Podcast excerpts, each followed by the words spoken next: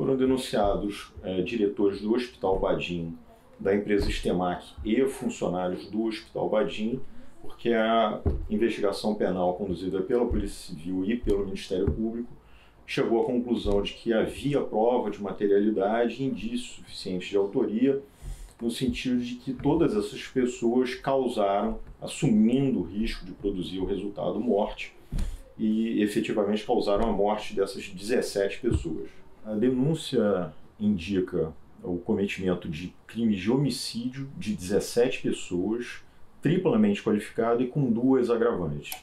As qualificadoras são do motivo torpe, do recurso que dificultou ou impossibilitou a defesa das vítimas e o meio cruel.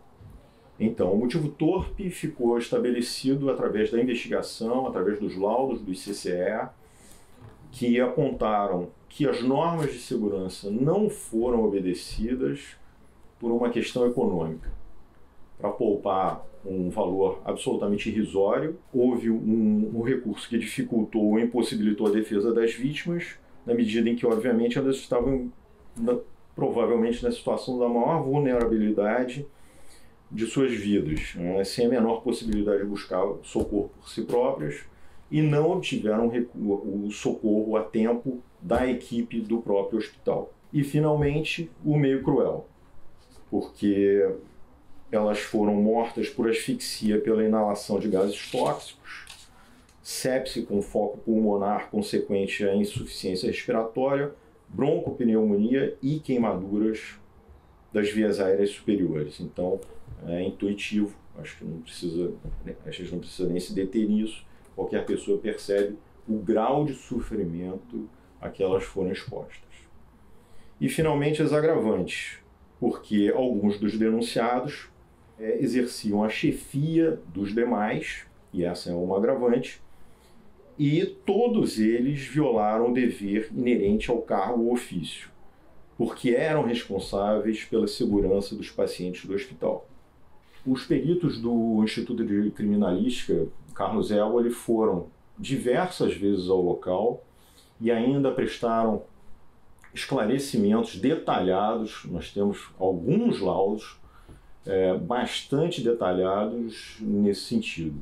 Então, depois de um evento como esse, eles comparecem ao local é, e relatam o que viram e ainda estabelecem, conseguiram estabelecer a dinâmica e ainda mais, mais do que isso, estabeleceram como as normas de segurança não foram obedecidas.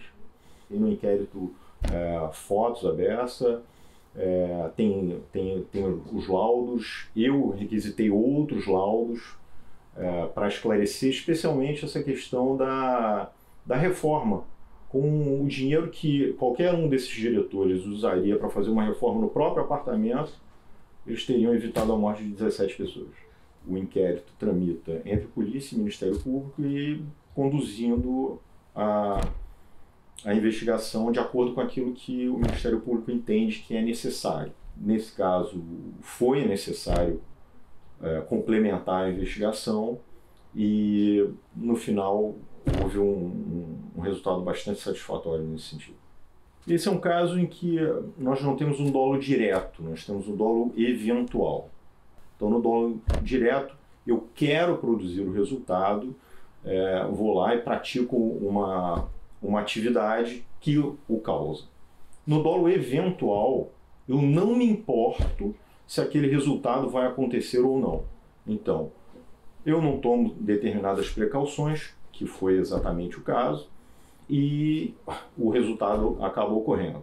Bom, vai haver a complementação dessa investigação para que nós abordemos os crimes de homicídio tentado, mesmo com dolo eventual. Agora, oferecida a denúncia, ela sendo recebida pelo Poder Judiciário, passa a, a ser capitaneada pela colega do Tribunal do Júri né, cessa a investigação e passa para uma outra fase. Eu acho interessante contextualizar, porque, na minha opinião, é o que mais choca, que esse é um dos casos, uma das grandes tragédias, um dos grandes incêndios do estado do Rio de Janeiro. A gente pode comparar com casos bastante famosos em que que são ventilados com frequência e que nós tivemos inclusive menos mortes. É também interessante para contextualizar é, ver que esse esse incêndio que aconteceu em um hospital e vitimou 17 pessoas se insere na lista daqueles mais graves da história do Brasil. É, é comparável ao caso do, aos casos emblemáticos do edifício Joelma, do edifício Andraus, do edifício Andorinhas e também é, do alojamento do Clube de Regatas do Flamengo. Também salta aos olhos e, e a gente lamenta muito que recentemente nós tivemos três incêndios em hospitais do Rio de Janeiro.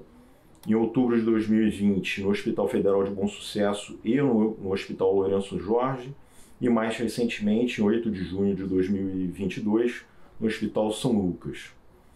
Naturalmente, nem todos esses, esses incêndios tiveram as mesmas causas e nem a mesma proporção, mas é, a, a preocupação é a mesma porque poderia ter tido.